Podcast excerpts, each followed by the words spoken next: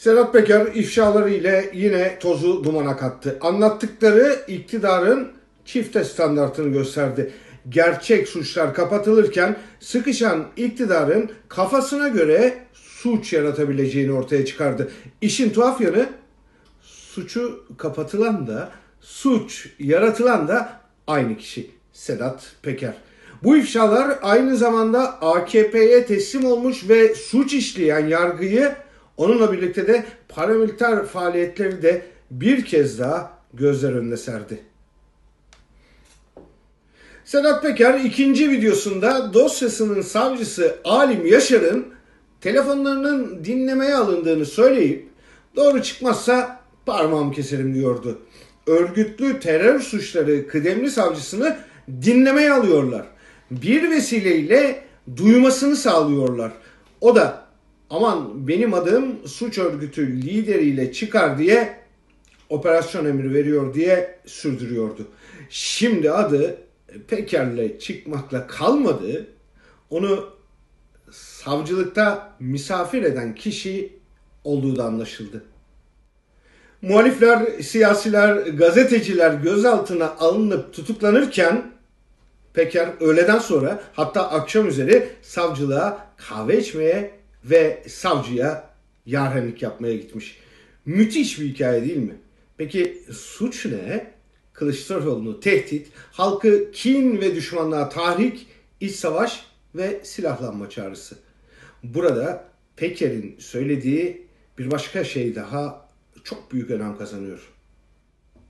Şöyle anlatmıştı. Bana bir saray ordusu kurduracaklardı. Ancak o tasfiye edilince ihaleyi Sedat yerine Sadat'a verdiler. Yine burada iktidarın işlediği suçları da bir kez daha görüyoruz. Paramiliter faaliyetlere yön verme, yargı eliyle bu faaliyetler içerisinde olanları görmezden gelme ve sırtlarını sıvazlama.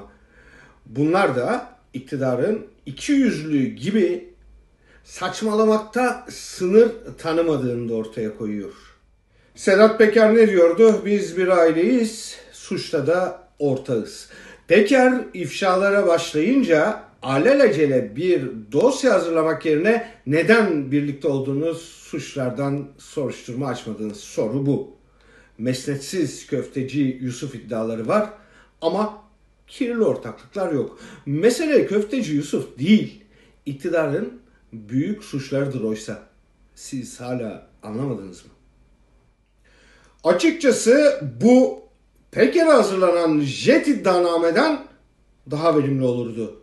Binlerce eki olan iddianame jet hızla hazırlanırken Kılıçdaroğlu'nun tehdit, halkı kin ve düşmanlığa tahrik, iç savaş ve silahlanma çağrısı acaba daha ağır suçlar değil miydi?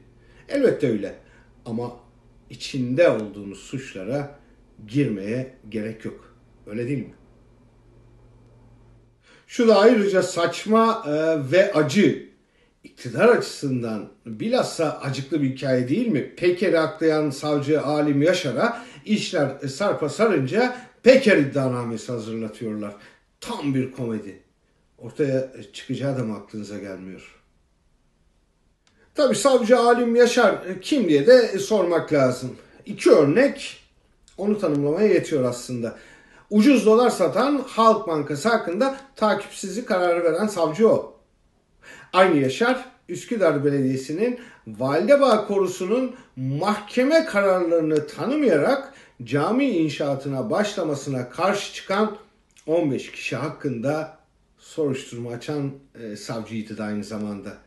Şimdi e, sadece bunlar değil, belki de mal varlığıyla ilgili bilinmeyenler de ortaya çıkacak.